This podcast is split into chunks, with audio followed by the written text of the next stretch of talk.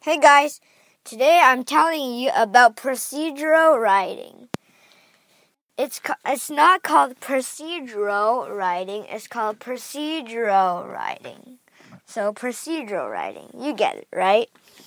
So procedural writing is basically telling you to do something, how and how to do something. So it has to include a good title. It has to include subtitles, including steps, material, or comments, or forward. So, a procedural writing. Here, I'll give you an example. How to make a sandwich.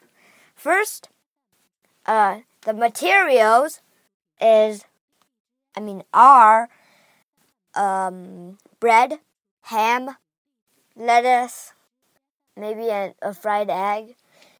First, prepare two pieces of toast. Next, I mean, number two, place the ham in it first. And then place a few pieces of, pieces of lettuce. Number four, place the fried egg. Uh, number five, spread some peanut butter or jelly or mayonnaise. And then step five, I mean, step six, uh, close the bread on top of it. And then step eight, I mean, seven, put in microwave. Step 8. Put on table to eat. Da da da da da. So that's an example.